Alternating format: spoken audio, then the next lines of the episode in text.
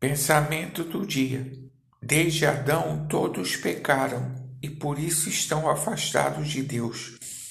Só Deus é que tem poder de aproximar o homem a Ele, porque Ele enviou Jesus, seu Filho, como Cordeiro, para tirar o pecado do mundo. Quem crê em Jesus passa a ter comunhão com Deus. Creia você também. Pastor Heber Jamil, que Deus te abençoe.